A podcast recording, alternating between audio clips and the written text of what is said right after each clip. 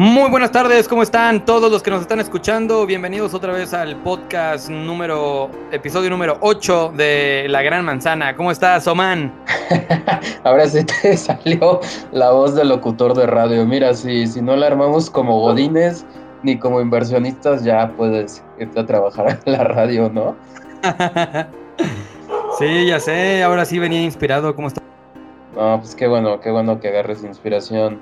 Pues yo bien, bien, bien, bien, digo, todo tranquilo. Han sido días muy grises y nublados aquí en México, pero bueno, ya, qué rápido se fue el año, ¿no? La verdad es que sin darnos cuenta ya estamos en julio. Yo me siento aún en la pandemia, pero pues bueno, vamos a darle, que la verdad el día de hoy traemos un tema que la verdad va a generar mucho morbo, mucha curiosidad, pero esperemos que al final del día estos dos temas les sirva a muchos de ustedes para la toma de decisiones de sus inversiones. Pues sí, Oman, pues vamos a empezar el día de hoy con dos temas súper interesantes para todos los que nos están escuchando.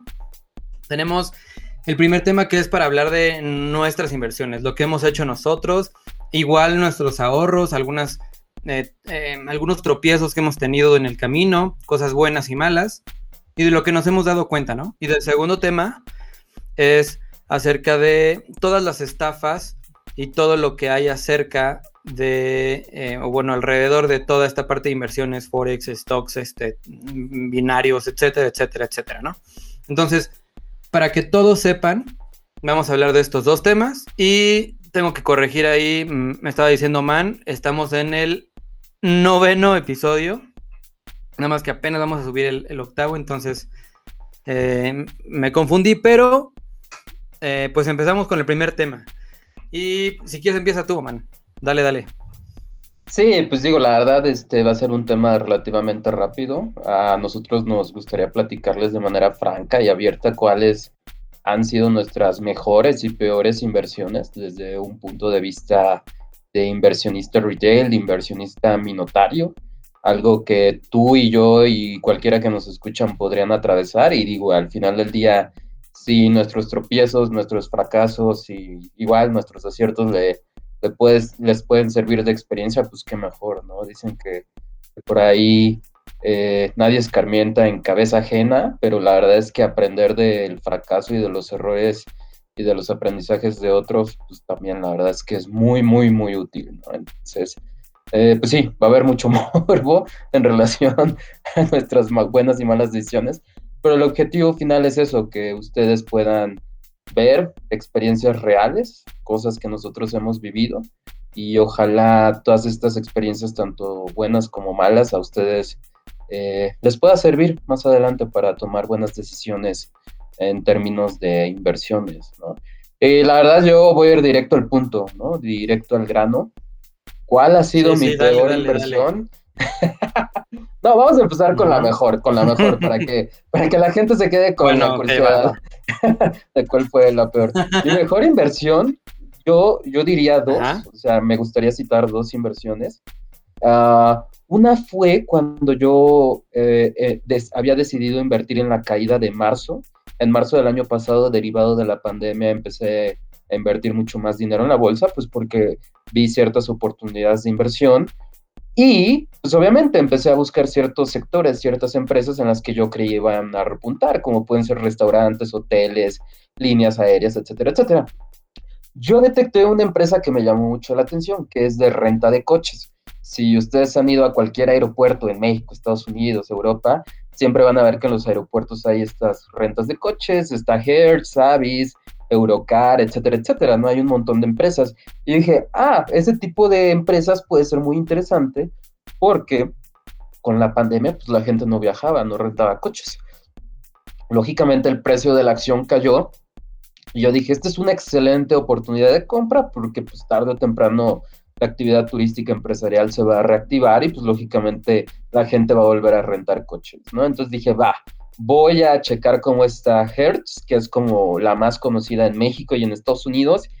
Y la empecé analizando, hice un análisis técnico, me gustó, después empecé a ver un análisis fundamental y ahí me salió mi primer foco rojo, ¿no? Me di cuenta que Hertz tenía un nivel de deuda brutalmente alto y dije, no, no, no, de aquí no, o sea, dije, hay muchas otras oportunidades, no me quiero arriesgar con una empresa que está en medio de una crisis, que tiene un nivel de deuda muy alto, que tiene bajos márgenes, tiene problemas de ventas, etcétera, y dije, me voy a alejar de ahí. Oh, sorpresa, meses después Hertz se declara en bancarrota, y digo, eso es algo que ahorita ya todos saben. Digo, sigue operando como empresa porque pues ahí eh, solicitaron ciertos préstamos, pero pues digo, Hertz al día de hoy es una empresa que quebró. Si ustedes ven su precio en la bolsa, pues colapsó completamente, y eso pasa cuando una empresa se declara en bancarrota. Y digo, fue una buena decisión haber hecho un análisis fundamental y darme cuenta que tenía un nivel de deuda muy alto y en cualquier momento podía tronar. Y, y antes de que se declarara en bancarrota, pues yo dije, ok, quiero buscar la competencia de Hertz. Y me fui con Avis. Avis es una empresa un poco menos conocida, pero es lo mismo, es renta de coches.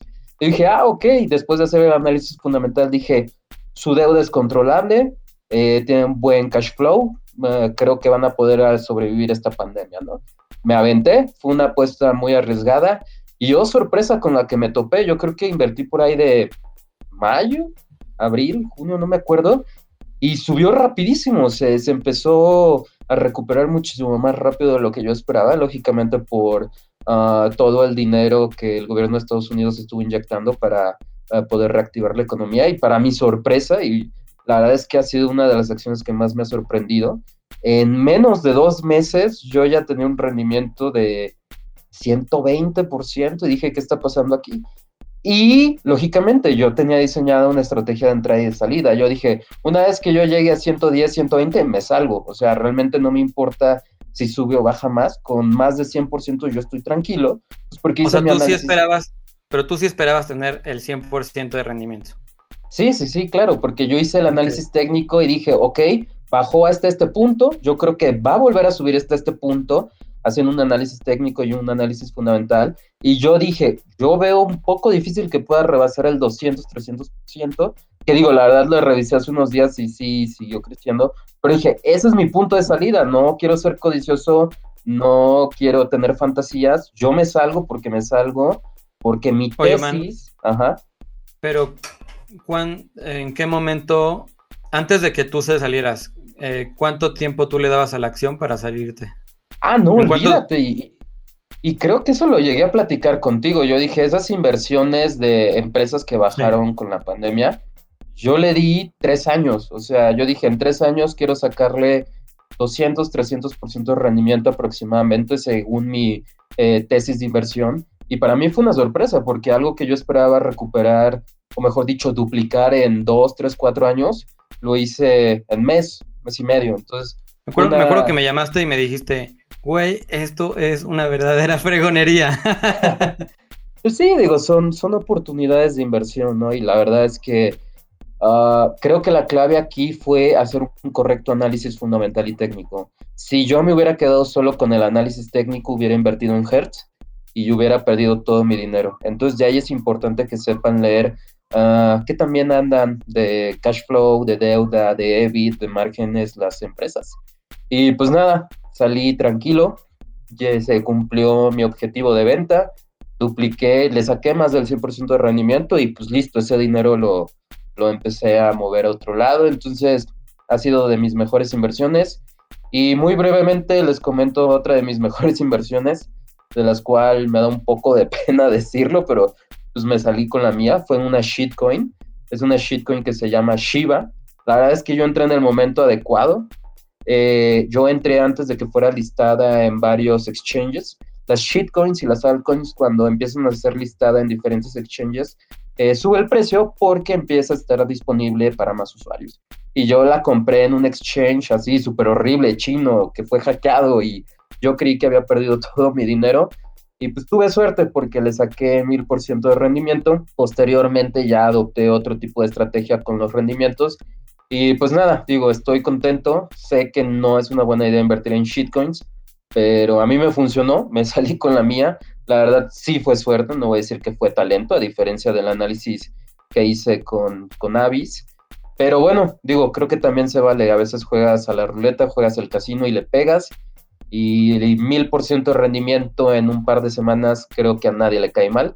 Y digo, es irónico, ¿no? Porque eh, con las acciones te tienes que quebrar la cabeza para, para sacarle un buen rendimiento y a veces con las shitcoins basta con que entres en el momento adecuado y te salgas en el corto plazo, mediano plazo, y con eso basta para que le saques un rendimiento muy jugoso de tu inversión. Entonces, creo que les estoy contando dos historias. Una historia donde sí fue análisis, sí fue dedicación, sí, sí fue empezar a hacer números.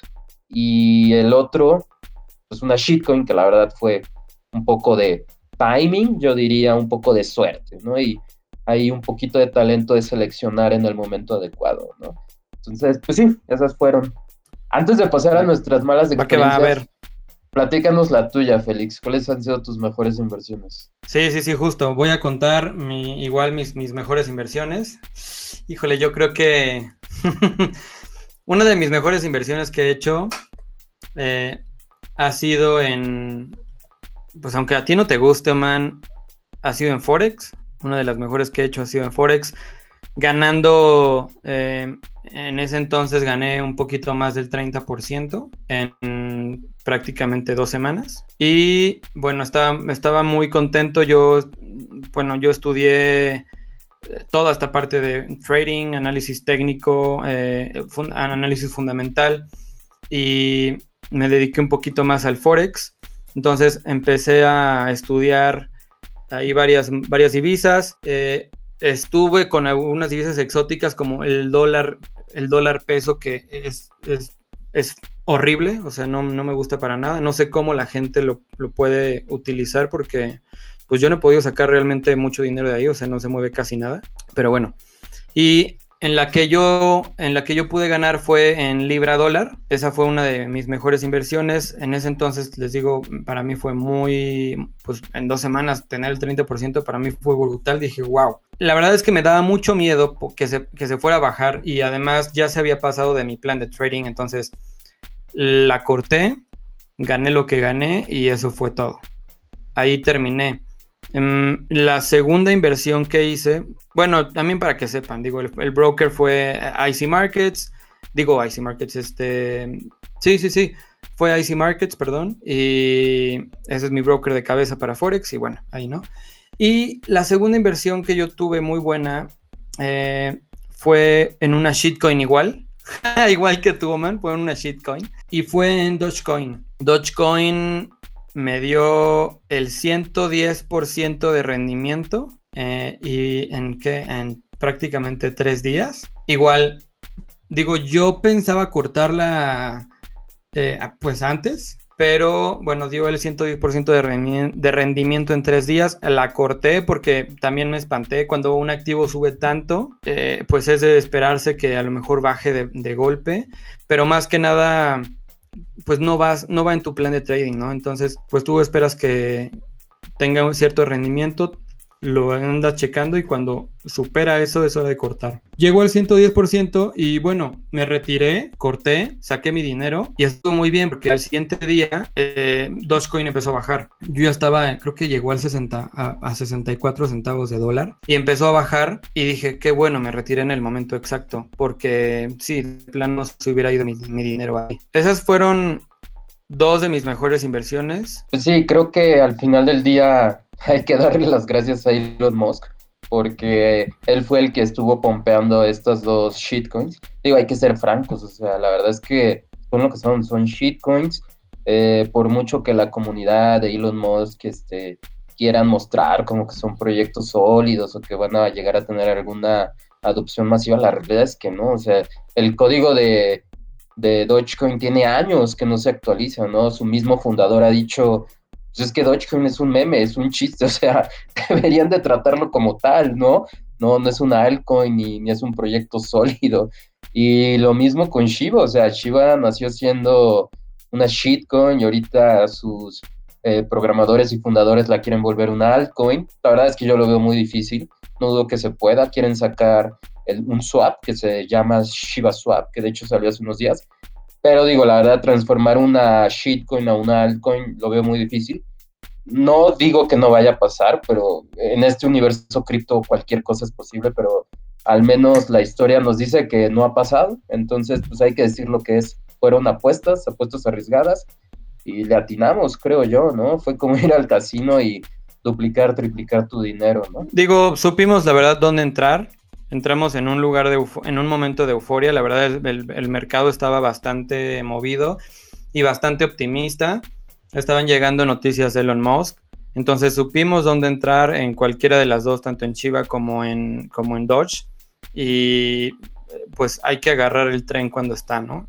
Mientras siga subiendo, pero cuando, cuando en los foros de discusión se empieza a ver que ya no hay tanto movimiento y se empiezan a ver noticias como, como las negativas de Elon Musk, etcétera, que, que sabes que son como grandes para mover el mercado y más en un mercado tan sensible como las cripto, entonces pues sacas el dinero, ¿no? Y bueno, en este caso lo sacamos por porque ya era, era suficiente, pero también hay que saber dónde sacarlo, ¿no? Pero bueno, esas son nuestras dos mejores inversiones que hemos tenido. Digo, hemos tenido varias, pero de las mejores hemos agarrado esas dos. Y ahora vamos con las negativas. Si quieres, empiezo yo. Una de las negativas que yo he tenido, así, una pésima inversión. La verdad es que sí, hasta me enojé ese, en ese momento. Dije, puta, ¿qué hice? fue cuando le decidí, le decidí dar mi dinero a alguien más para que lo manejara. Yo ya sabía cómo manejar mi dinero, yo ya sabía hacer trading, yo ya me metía al mercado, yo ya sabía hacer forex, hacer acciones, yo ya sabía tradear todo eso. Y algo para que sepan todos los que nos están escuchando, las acciones, los binarios, eh, forex los cripto, futuros, etcétera, se leen en un gráfico igual. Todos se leen de la misma manera. ¿Por qué les comento esto a todos? Porque me habló, me hablaron de una empresa como Creo que, sí, creo que hay una, hay una empresa, crea una aplicación, ¿no, man? Que se llama como Plus, Plus 500 o... Plus 500, sí, tiene un chingo de publicidad. Ándale. me, me, habló una empresa hermana de Plus 500, ahorita no me acuerdo realmente cuál es. No, no, no es, no fue Plus 500, pero fue una empresa hermana. Pero bueno, eh, me hablaron, entonces me empiezan a decir, oye, que eh, pues un broker con nosotros, este, para que metas tu dinero y demás, ok. Digo, que ¿quién lo maneja? No, pues nosotros, pero tú siempre tienes el, poder para retirarlo y para meter, etcétera, etcétera. No me convencían, pero eh, pues lo pintaron muy bonito y me agarraron en esos cinco minutos de estupidez y dije, bueno, está bien. Les dije, ¿cuánto es el mínimo para, para meter y probar? Me dijeron X, tanto, ¿no? Ok, órale va metí mi lana. No fueron mil pesos, la verdad sí fue bastante lana. Y eh, eh, empiezo a ver que me dicen, bueno, te vamos, a, te vamos a dar entre el 6 y el 10% de rendimiento mensual. Yo dije, ay, güey, es un bueno. Pero pues está bien. Empiezo a ver que metemos dinero en Forex y sí hay hay un rendimiento mensual, empezamos a tener ganancias del 6%. Eh, para eso ya teníamos ganancias en dos meses, tenía ganancias del 6%, o sea, cada mes tuve 6% de rendimiento. En cada mes tuve que sacar mi dinero y volverlo a, a meter por X razones. Y en el segundo mes me dice, oye, ya que confías más en nosotros y demás, vamos a hacer un movimiento diferente y vamos a meterlo a acciones. Y necesito que pongas pues más dinero. Y le dije, ok, ¿cuánto necesitas? No, pues se necesita tanto. Mm, le dijo, ok, pero tú también pones. Y me dijo, sí, claro, nosotros también vamos a poner dinero para que te complementes. Y bueno, ahora le va. Entonces, no sé, como que me agarraron en la, en la pendeja, la verdad. O sea, me agarraron en mis cinco minutos de tonto. Y me dijo, oye, pues mira, esta acción va a bajar. Entonces vamos a apostar a que baja. Y le dije, oye, pero viendo el gráfico, yo digo que va a subir. No, no, no, es que tú, y así me dijo, es que tú lees y sabes manejar Forex, pero no eres experto en acciones.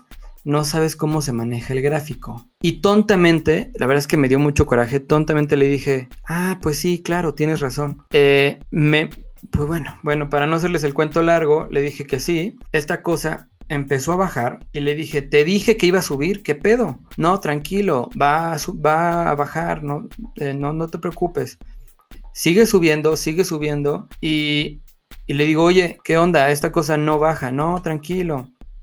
Una semana después, mi dinero se había comido, había sido comido por la acción, o sea, por el movimiento de la acción. La acción había subido y yo había, pues, yo apostado a que bajaba y perdí mi dinero.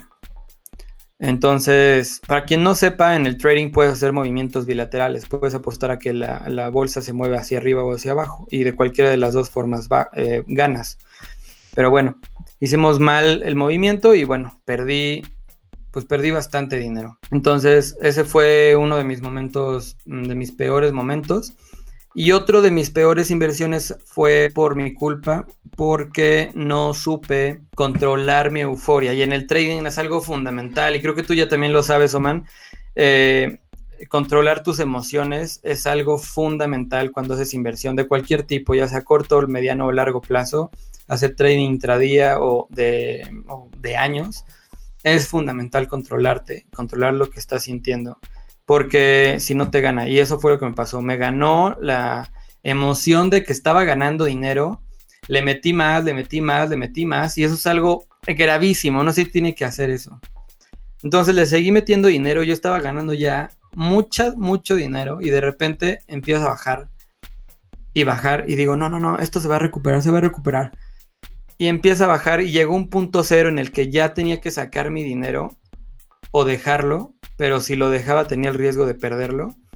Y si lo sacaba no perdía nada, me quedaba igual que como empecé, pero no tenía ganancias. Entonces yo dije, no, no, no, esto va a subir, va a subir. Es algo horrible, es algo que no tienen que hacer. Y bueno, lo hice, valí gorro y, pues perdí también una lana, ¿no? Y, bueno, eso fue, eso fue lo que me pasó. Nada, más para que sepan, perdí más del 100% de, mi ganancia, digo, de mi, capital invertido en esas dos eh, inversiones fallidas.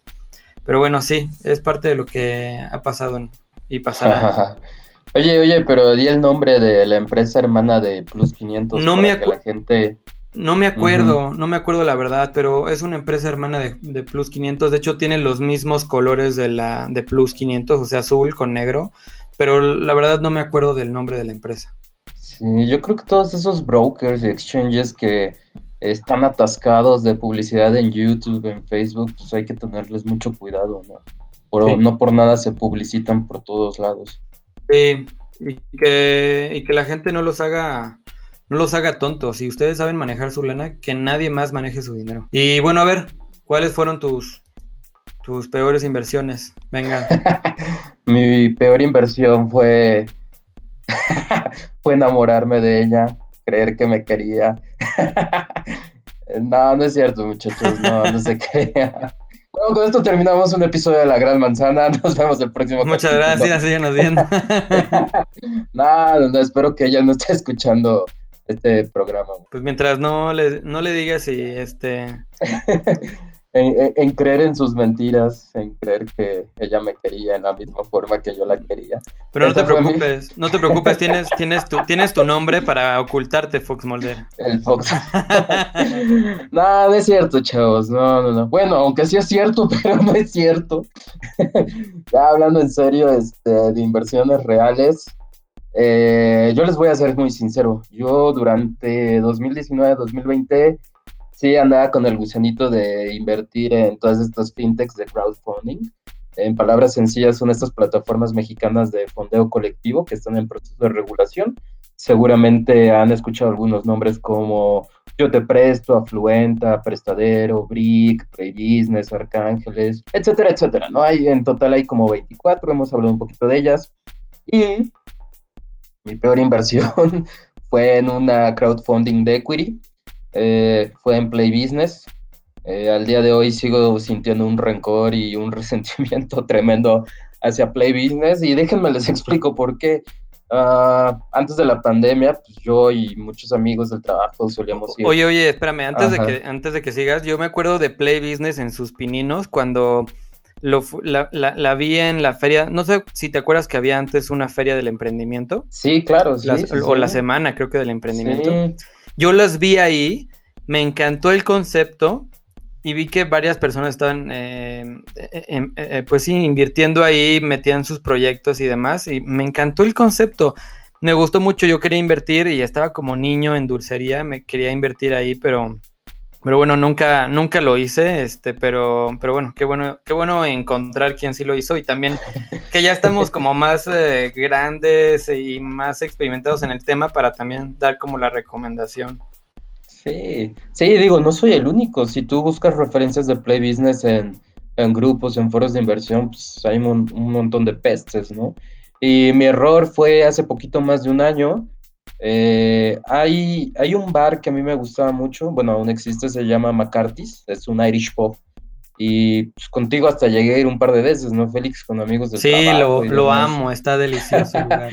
eh, digo, de ahí tiene, tiene sus, sus atractivos. Los, ¿no? los jueves, los jueves o los, los jueves son alitas eh, de un kilo por 154 pesos.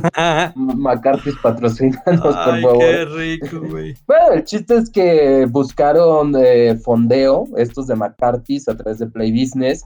Y yo me dejé llevar, dije, ay, pues yo he ido, me gusta, es una empresa mexicana, es una Irish Pop, me gusta el concepto, los precios, cómo se maneja, es una franquicia, como que todo era maravilloso y perfecto, ¿no? Y, y me metí a leer como sus fundamentales, sus reportes financieros, sus estadísticas, sus proyecciones. Obviamente todo estaba maquillado y manipulado por, por Play Business, eso lo entendería tiempo después. Y dije, va, le voy a entrar y no sé, como que algo dentro de mí me decía, no lo hagas, no lo hagas, no lo hagas.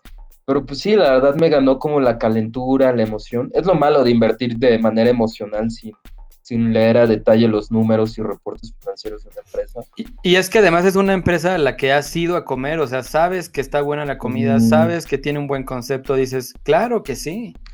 Sí, sí, sí, ahí trae, trae un sesgo, trae un prejuicio y pues sí, 100% apagué mi lado racional y me dejé ir por mi lado emocional.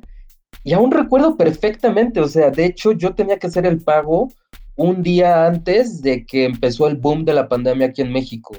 Eh, recuerdo perfectamente que me avisaron del trabajo, oye, ya no vayas a la oficina, vamos a trabajar desde casa. Recuerdo que se suspendieron las clases, recuerdo que se volvió un caos el país por el tema de la pandemia. Me acuerdo muy bien porque fue ese fin de semana donde la gente de Play Business me dijo, hoy es tu último día para pagar. Y algo dentro de mí me decía, no lo hagas, no lo hagas, no lo hagas. Y me valió, me valió, o sea, sí me ganó mi lado emocional. Y voy, pues invertí, pagué, transferí el dinero y pues tómala, que se viene el boom de la pandemia. Y puf, no, pues sí, malas noticias sobre malas noticias, solo me llegaban correos que pues esto iba muy mal, que no se iba a recuperar. Eh, nunca íbamos, muy, muy, muy probablemente ni siquiera íbamos a recuperar el dinero que habíamos invertido, olvídate rendimientos. Y pues sí, digo, dicho y hecho después. Oye, pero, de... pero era, era este pago mensual, ¿verdad? ¿Estabas dando un pago mensual? No, bueno, una no. inversión mensual, ¿cuánto? Lo que pasa es que antes Play Business sí te dejaba pagar de manera diferida, pero por un tema regulatorio hoy en día solo puedes pagar eh, por SPAY, me parece, y por tarjeta de débito. Entonces, ya, pues, okay. fue, fue, fue, un pago de golpe y pues ni modo, se llegó la pandemia, le pegó a los restaurantes, mi inversión se fue al demonio, lo perdí todo para no hacer la historia tan larga. ¿Y por qué lo perdí todo? La verdad es que pude haber recuperado algo, pero mi mayor error fue el siguiente, fue el no leer los estados financieros de McCarthy's a detalle, fue el no darme cuenta que ni Play Business ni McCarthy's tienen auditorías por terceros que avalen y certifiquen que lo que dicen es cierto. O sea, como el tema regulatorio es muy ambiguo, cualquiera puede mentir, falsificar y maquillar números. Eh, muchas veces se avientan proyecciones de ventas y, y, esta es una muy mala práctica en la que yo creo alguien, la, la, la CNBB o alguien debería poner atención en esto, porque todas, absolutamente todas las proyecciones de las crowdfunding de equity te dicen que van a subir, van a subir y van a subir y van a crecer y son buenas inversiones. Bueno, la realidad es que no, o sea, cuando la realidad es que más del 90%, proyect el 90 de sus proyectos quiebran y fracasan y no llegan a ningún lado. Y a mí me sorprende, me impacta que al día de hoy todas estas plataformas de, de equity como Arcángeles, Snowball, Rocket, mismo Play Business, levantan cantidades groseras de dinero por proyecto, levantan arriba de 5, 10, 15 millones de pesos. Digo, no puede ser, o sea, hay, decenas y cientos de personas siguen siendo estafadas y pues, desafortunadamente el marco legal y regulatorio pues no, lo, como que hay esos vacíos, ¿no? Que, ni la CNBB ni nadie eh, ha terminado de llegar a meterlos y multarlos por maquillar, falsificar, exagerar y dar proyecciones de ventas completamente irreales, ¿no? A mí me, y, y yo con esto me acordé de una frase que alguna vez alguien me dijo, en el Excel todos somos millonarios, en serio, si tú te pones a hacer tus cuentas, tus cálculos, cuando estás emprendiendo o haciendo tus estrategias de inversiones, te vuelves millonario en cuestión de meses, de años. Pero la Eso realidad sí. es que ya en el día a día te das cuenta que muchas cosas fracasan, muchas cosas no funcionan así. Algo que muchas personas no entienden, y esto es bien importante entender, es que la economía no crece de manera vertical, no crece de manera parabólica, o sea, hay subidas y bajadas, y cuando tú ves una proyección financiera, aunque no te guste y a muchas personas no les gusten, tienes que ver caídas, o sea, no vas a crecer como si fuera una escalerita, no, no vas a crecer como si fuera una pendiente de 45 grados. Esa es una realidad y digo, es una muy mala práctica que, que, muchos CFOs, que muchos CEOs, que muchos eh, financieros, que muchas personas que trabajan, digamos, con la parte financiera y comercial, les gusta como maquillar o decirse mentiras a sí mismas de que van a crecer, crecer, crecer. Bueno, así no funcionan las cosas, así no funciona eh, ni la economía, ni ninguna industria en específico, y mucho menos eh, la, economía mexicana que es muy débil. Entonces, yo aprendí muchas cosas, aprendí eso. En el Excel todos somos millonarios, en la vida real no funciona así. Aprendí que estas inversiones de alto riesgo que no están reguladas eh, te pueden estafar, te pueden mentir, pueden maquillar los números y nadie les va a hacer nada, o sea, nadie los va a demandar, por lo mismo que están en proceso de regulación. Eh, también aprendí que invertir en la economía mexicana tampoco es una buena idea. Yo caí en el famoso home bias, pues, conozco en mi país, conozco el restaurante, conozco, he ido y pues ni modo, caí ahí. Aprendí también que los restaurantes no son tan buenas ideas de inversión como te los pueden presentar en, en un papel. Y, no solo hablo de McCarthy, sino de muchos otros restaurantes que han levantado dinero y simplemente no la arman porque sus proyecciones de ventas son irreales, ¿no? Ya cuando me metí de lleno a ver sus proyecciones de ventas, dije, a ver, es que esto es ridículo, es, es absurdo, me estás diciendo que vas a cuadruplicar tus ventas en tres años, oye, pues, ¿qué vas a hacer? O sea, vas a construir dos, tres pisos encima de tu restaurante para llegar a esas proyecciones de ventas, como que sí te tienes que plantear muchos cuestionamientos cuando estás viendo proyecciones de ventas de cómo lo van a lograr. Estamos hablando de un restaurante chiquito, ¿cómo vas a cuadruplicar, quintuplicar tus ventas si tienes el mismo flujo de clientes anualmente, ¿no? O sea, a esas conclusiones, pues digo, llegué muy tarde, es mi error, y pues ni modo, perdí todo mi dinero y creo que de ahí saqué muchos aprendizajes, la verdad. Oye, y el McCarthy entonces nunca se hizo, güey. Ah, esa es otra. Eh, dieron la promesa que iban a abrir uno en Coyoacán, otro en Querétaro. Puras excusas y pretextos y mentiras. Ha pasado más de un año y medio y no han hecho nada. Se excusan diciendo, no, es que la pandemia, los permisos. Digo, la realidad es que ahorita tienen problemas financieros muy graves y seguramente están haciendo malversación de los fondos.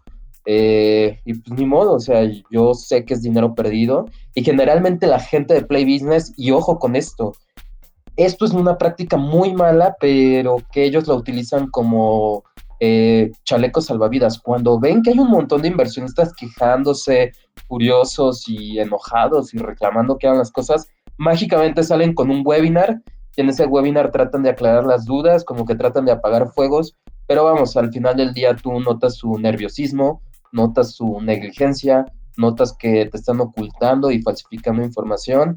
Pues digo, tratan, eh, tratan de apagar un incendio con una botella de agua y pues no, digo, no funciona así. Eh, la gran mayoría de nosotros que invertimos ahí pues sabemos que son inversiones de alto riesgo y pues, perdimos todo nuestro dinero. Y pues ni modo, creo que siguen muchos aprendizajes. Y una preocupación que yo sigo teniendo es que me impresiona que y siguen y siguen y siguen levantando dinero. Entonces, pues digo, es una pena que muchas personas sigan entrando a esas cuasi estafas de, las fintechs de equity. Bueno, pues gracias por compartirnos tu experiencia, güey. Bastante fea, la verdad. No, no, no sé cuál me dolió más, si, si las mentiras de mi ex o Play Business, Félix. Vámonos a Play Business mejor. No, sí, yo, yo no, no, bueno, pues es, es una mala experiencia, pero bueno, pues si te parece, nos pasamos al segundo tema. Y estos son justamente parte de lo que estás diciendo, digo, no ellos en específico, pero parte de lo que estás diciendo, ¿no? El segundo tema es todas estas empresas piramidales. Creo que ahí, ahí traes un tema de cifra, a ver si lo puedo decir este, brevemente, pero eh, son todas estas empresas eh, pues sí, estafas y demás. Eh, para quien no sepa, y lo dijimos en otro capítulo, Forex significa Foreign Exchange y hay muchas empresas que se apalacan del nombre de Forex y hacen una empresa piramidal, una empresa de eh, marketing de afiliados eh, o una empresa o una estafa Ponzi, tal cual como lo es, con base o alrededor de Forex. Y pues esto está mal porque aparte de denigrar el nombre o de poner el, nombre de, este mercado bajo, pues la gente piensa que todo lo que tenga que ver con Forex es malo y no es cierto. Eh, hay muchas empresas como Cifra que acaba de salir eh, públicamente en, noticias hace unas, más un par de semanas, creo, o el mes pasado. Pero hay muchas empresas como esta, ¿no? Ahí hay una, hay una serie en Netflix que se llama Money. Dirty Money. Ahí hay, hay unas empresas muy buenas. Hay bueno, hay ejemplos de empresas muy buenas que hicieron unas estafas gigantes. Esta se llama Dirty Money y el otro es creo que Money, Money Manager, algo así, que también habla de los tipos de, estafas que hay, incluyendo, em, bueno, no, no voy a decir más, pero hay muchas estafas, ¿no? Otra de las estafas que hemos visto es como la que me hicieron a mí. O sea, te contacta una empresa que se, se supone que es buena tiene una regulación que ya habíamos dicho que es este, mm, dudosa reputación en Chipre.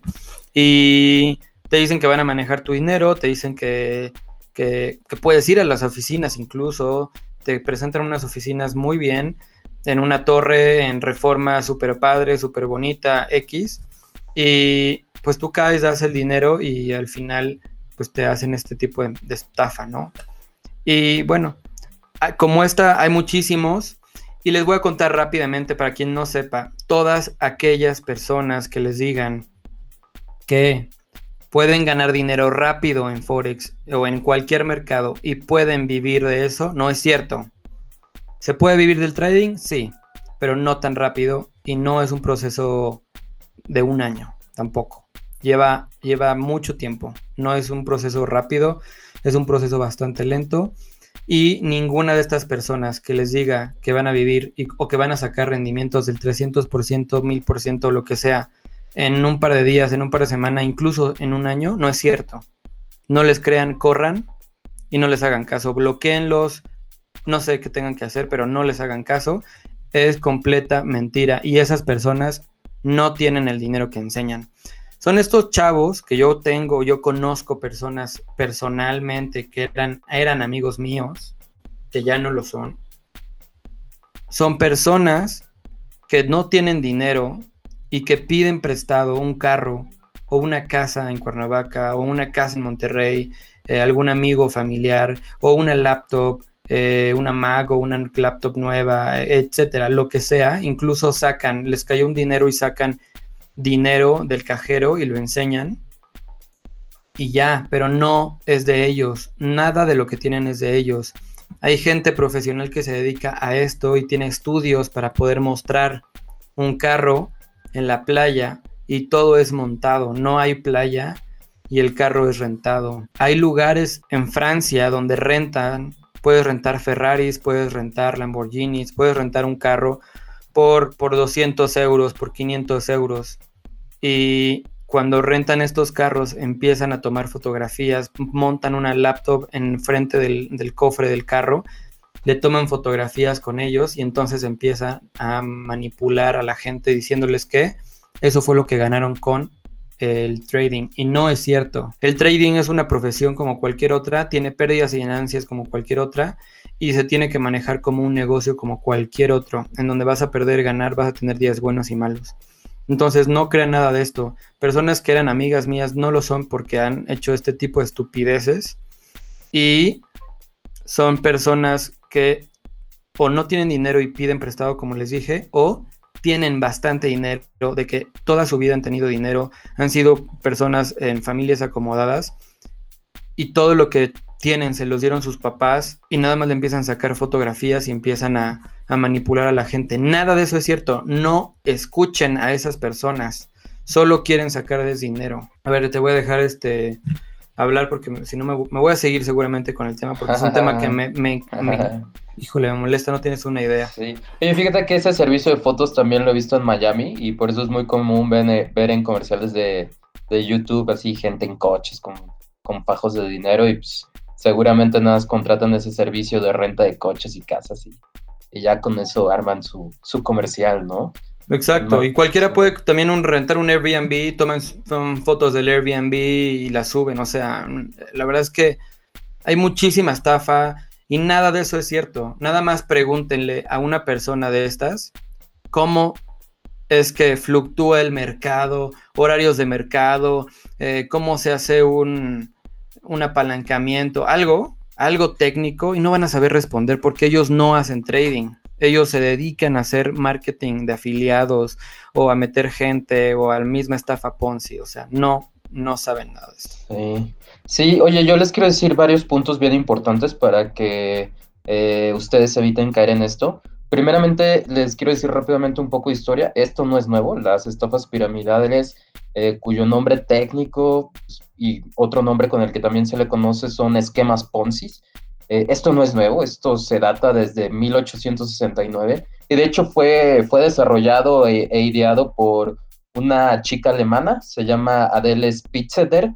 Sin embargo, este tipo de estafas se volvió popular en la década de 1920 por un italiano que se llama Carlo Ponzi. Este cuate retomó este modelo de estafa, lo llevó a Estados Unidos y pues ahí fue donde se volvió mucho más popular y se empezó a documentar más este tipo de estafas. Y como bien dice, consiste en meter y meter gente y darles un rendimiento con el mismo dinero de la gente que ellos mismos van metiendo y se vuelve una bola de nieve. Y pues sí, se va formando una pirámide hasta que llega el punto que ya no meten gente, ya no hay dinero para pagar los rendimientos y pues obviamente los fundadores o los creadores de esta estafa se desaparecen y se roban todo ese dinero, ¿no? Ahora, otro punto bien, bien importante que es que no me hemos mencionado es que en México y en muchos países es ilegal captar dinero para realizar inversiones si no cuentas con un aval o con un certificado, con un visto bueno eh, o con, digamos, las credenciales que te debe proporcionar entes regulatorios como la CNBB, Hacienda, etcétera. Entonces, desde ahí les estoy diciendo, es ilegal que la gente capte dinero cuyo objetivo sea invertirlo y no tengan eh, estas credenciales, estos certificados eh, por parte de la CNBB. Ojo con eso, ¿no? Desde ahí es ilegal lo que están haciendo. Haciendo un paréntesis, por eso muchas fintechs tuvieron temas en la parte regulatoria, porque pues, ellos no podían captar dinero y tenían que usar servicios de terceros, ¿no? Eh, otro punto bien importante es si alguien se les acerca y le dice, oye, este, dame tu dinero, yo lo invierto, lo gestiono, y le va, este, dime cuál es tu prospecto de inversión, dime cuál ha sido tu rendimiento histórico, dime cuál es tu número de registro entre el SAT, entre la CNBB, eh, cuál es tu página de internet, eh, quiero que me digas quién es el responsable legal de este fondo de inversión. Digo, ya con eso, basta con eso para que se den cuenta que es una estafa. Eh, porque pues, obviamente no, no, tienen estos certificados ni estos registros ante la CNBB, ¿no? Con, con, eso rápido se dan cuenta. Otra forma de darse cuenta que es una estafa, pues muchas veces hay que ser un poco intuitivo, ¿no? Aprender este sentido común que te ponen imágenes muy brillosas, con números grandes, gente con traje, gente que aparentemente ser exitosa, pero pues no, o sea, son, son imágenes muy chafas y que te hacen creer que vas a ganar mucho dinero y pues no va ahí. Yo les doy una métrica que a lo mejor les sirve. Si alguien les ofrece un rendimiento anual a 20%, 15%, tengan cuidado, puede que sea una estafa. Y más si es un particular, alguien que no conocen, pues, eh, muy probablemente va a ser una estafa. Entonces, eh, tengan mucho cuidado con eso. Entonces, basta con que ustedes les digan, oye, ¿cuál es tu registro ante la CNBB? Dame tu prospecto de inversión firmado, dime quién es tu responsable legal y listo, con eso les van a callar la boca y van a ver que es una estafa, ¿no? Y algo muy curioso de este tipo de estafas es que mucha gente los defiende. Porque sí, digo, en efecto, durante muchos años se puede sostener una estafa y, sí se puede. Eh, mientras sigan entrando personas, eh, pues tú vas a seguir obteniendo tus rendimientos, pero en el momento de que dejen de entrar personas, vámonos, colapsa la pirámide y, se roban tu dinero. Entonces, pues sí, digo, a lo mejor podrá haber algunas personas que les dan su rendimiento y, se salen y son felices, pero la realidad es que la gran mayoría de las personas van a ser estafadas, ¿no? Entonces, ten cuidado con las personas que defienden estas estafas a capa y espada. Muchas veces son bots, muchas veces son mismas personas que crean cuentas falsas para intentar darle un poco de credibilidad, pero pues no, o sea, no, no, no se dejen engañar. Confíen un poco en su instinto y, y, y prendan un poco su sentido común, ¿no? Este, no sé qué otro signo tú has visto, Félix, para, para ayudar a la gente a que no caigan en estas estafas. Híjole, no sé. Bueno, normalmente también, digo, en base a lo que yo he, visto, he leído y también este, he, escuchado, los que, todas este tipo de personas que hacen estafa, lo que te van a decir es eso. No te preocupes, nosotros no hacemos estafa, nosotros no engañamos a la gente, nosotros no somos una empresa piramidal, nosotros no hacemos X o Y cosa. Mientras más quieran convencerte de que no lo son, es un foco rojo para saber que sí lo son. Entonces, eh, cuídense más bien, cuídense mucho de, de, este tipo de personas. Y no nada más de las empresas que hagan esto, porque es muy común que las empresas hagan conferencias o webinars, como decías, para aclarar dudas y para decirle a todo el mundo, nos dicen que hacemos esto, nos dicen que somos una estafa, nos dicen que manipulamos a la gente. Eso no es cierto, nosotros vamos a hacer esto, nosotros vamos a lograr esto, con nosotros ustedes tienen un dinero seguro, este, etcétera, etcétera, etcétera, ¿no? O sea, tratan de convencer a la gente de que no son una estafa. Ese es un símbolo o un signo o una alerta roja para decir, me voy de aquí porque esto es una estafa.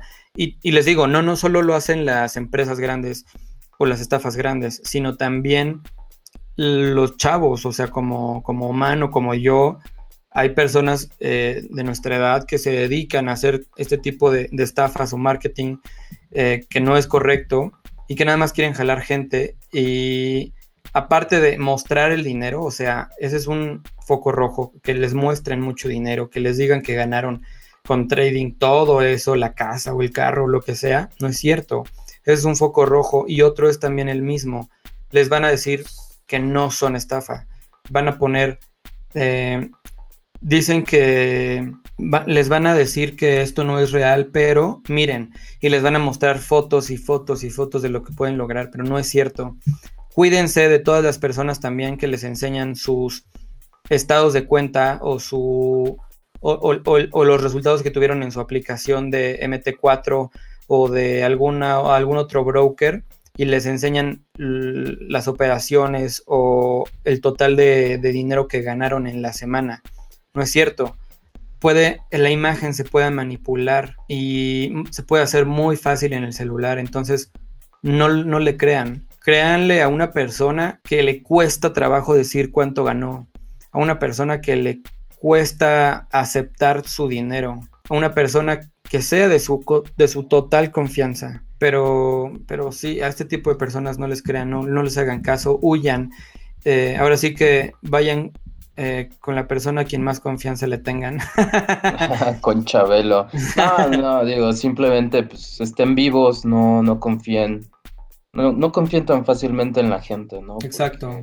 Y más si les prometen grandes rendimientos de, oye, voy a duplicar tu dinero en dos, tres días, invirtiendo en cannabis, en criptomonedas, pues son puras patrañas, ¿no? No va a pasar. Y ya para concluir esta parte, eh, yo simplemente los quiero advertir, aquí en México ahorita está muy, muy de moda, hay dos estafas piramidales que están activas, que desafortunadamente la ley no, no, no ha logrado, digamos, poner el dedo sobre, sobre estos estafadores. Uno de ellos se llama Shifra o Cifra, como lo quieran pronunciar, se escribe con X. Está muy, muy de moda. Y otro que está muy de moda aquí en México se llama Evo Life. Les repito, son estafas, son esquemas Ponzi. No entren, no entren. Tengan mucho cuidado con eso. La verdad es que no me quiero meter al detalle, pero les repito, si ustedes no les dan un registro ante la CNBB, si no tienen en su página web estos, estos pseudofondos de inversión, si no tienen un prospecto de inversión, si no tienen un registro entre la CNBB, son estafas. Generalmente lo que hacen ellos es te dan ciertos papeles o documentos, te dicen, ah, sí, mira, aquí tengo mi registro. Y te pones a leerlo y es simplemente un registro de una razón social y dices, oye, no me engañes, o sea, tú no puedes captar dinero, eres, eres, eres una empresa, eres una SAPI, eres una SOFOM, o sea, ¿me quieres estafar o qué onda? Recuerden que son muy pocos los entes financieros que pueden captar dinero para invertir. Unas de ellas son las SOFIPOS, son los bancos, son los fondos de inversión regulados. Entonces, eh, tengan mucho cuidado con eso, con la documentación. Que les enseñen un registro ante Hacienda no quiere decir que ya tienen un registro. Yo mañana puedo abrir mi empresa, me registro ante Hacienda y listo. O sea, pues tengan cuidado con los documentos que les den. Y para no hacer la historia larga, son estafas, tanto Shifra como EvoLife. No se metan, no se metan, no se metan. Y ya por último, hay, hay un cuate que hizo un análisis a fondo muy, muy bueno, explicando con peras y manzanas cómo funciona ah, esta estafa de Shifra. Eh, la verdad es que no me quiero meter a detalle, muy grandes rasgos. Ellos crearon una SOFOM para disque disfrazar que son un fondo de inversión regulado, lo cual no es así, no es cierto, es un fraude, es una estafa. Váyanse a YouTube y escriban Domina Dinero y ahí van a encontrar un video que se llama La verdad de la regulación de Shifra por la CNBB.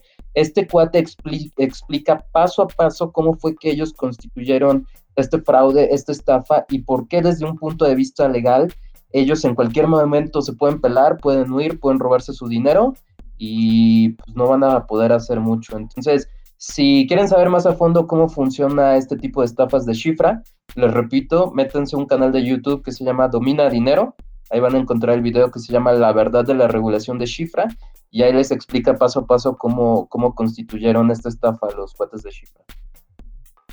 Oye, y también mencionar estas, hablando del mundo de cripto, hay muchas empresas o fonditos o personas que empiezan a, te, llaman y te dicen, oye, hay una nueva criptomoneda que le va a dar a, no sé, al sector agrario eh, nuevas oportunidades. entonces te enseñan un PowerPoint bien bonito y te dicen cómo se llama la, moneda, no sé, AgroCoin o no sé, por decir un nombre, no sé si esa exista. Pero, pero bueno, entonces te enseñan un PowerPoint, te dicen qué va a suceder, cómo va a ser, en qué les va a ayudar y con cuánto puedes empezar a invertir con ellos, ¿no? Número uno, es un mercado que no está regulado.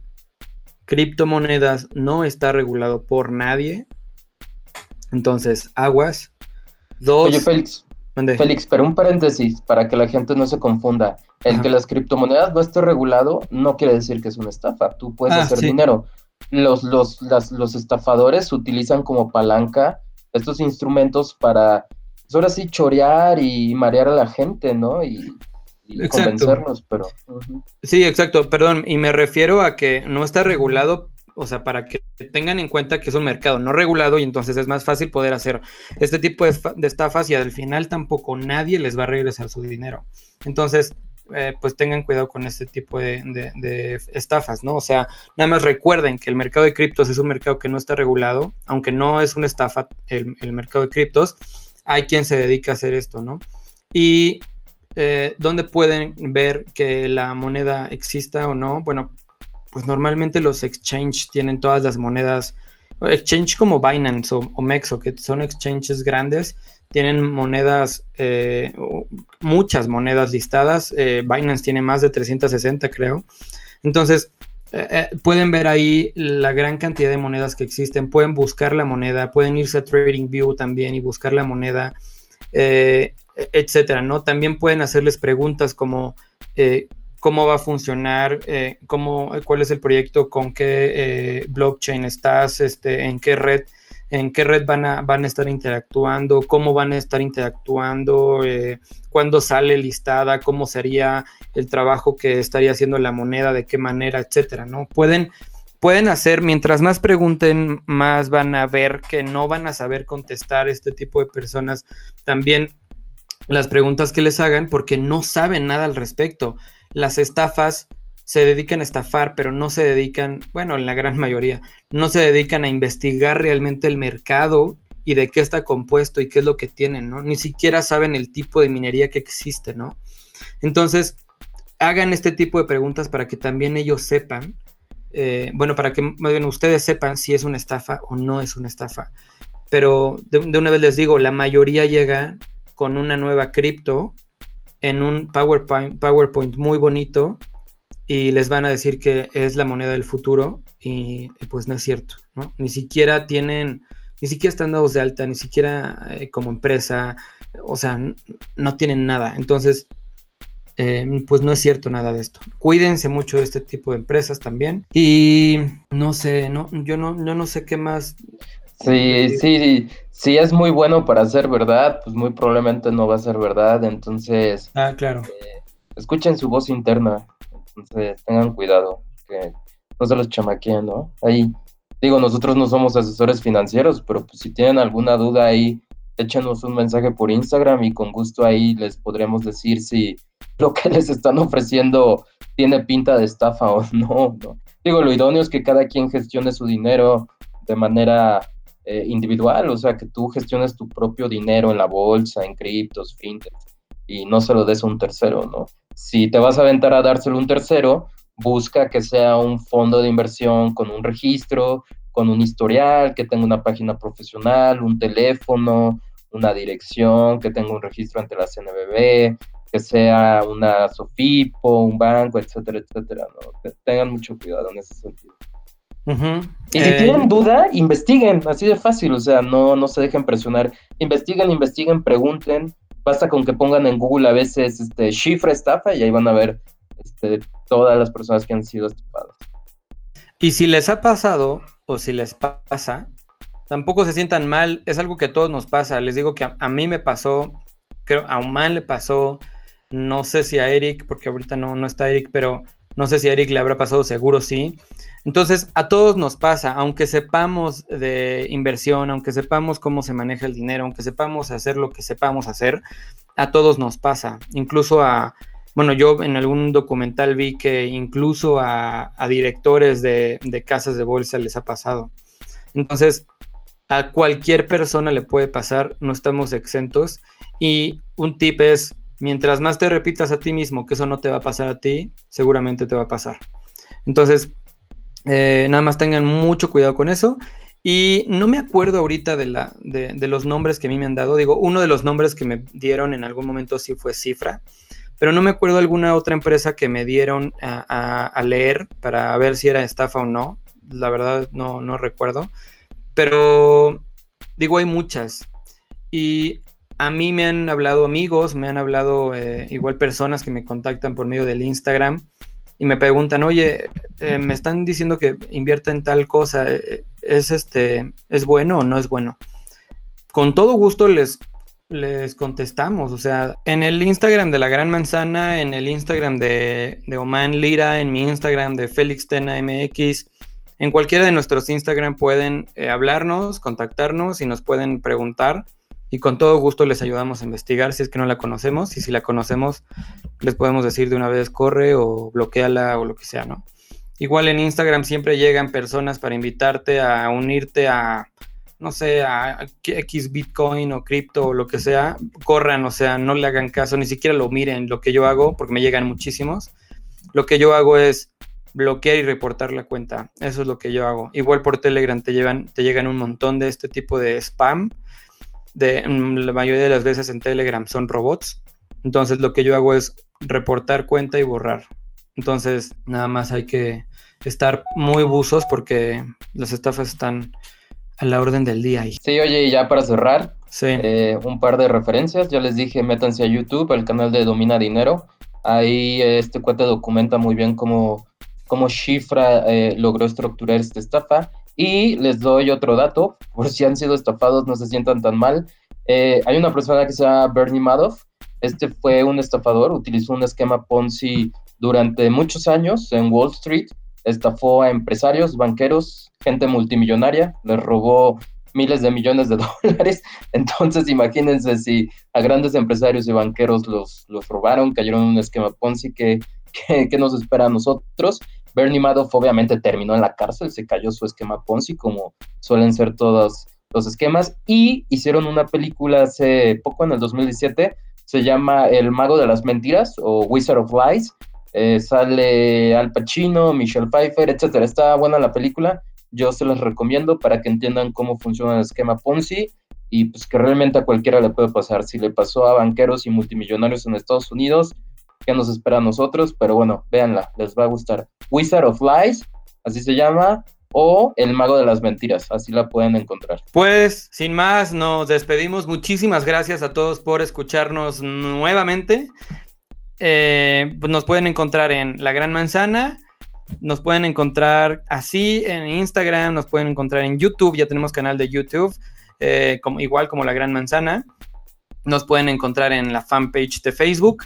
Mm, y para escuchar el podcast lo pueden escuchar en Spotify, Apple Podcast y Google Podcast. Entonces, con eso nos despedimos. Muchísimas gracias y hasta luego. Pórtense mal. Hasta luego.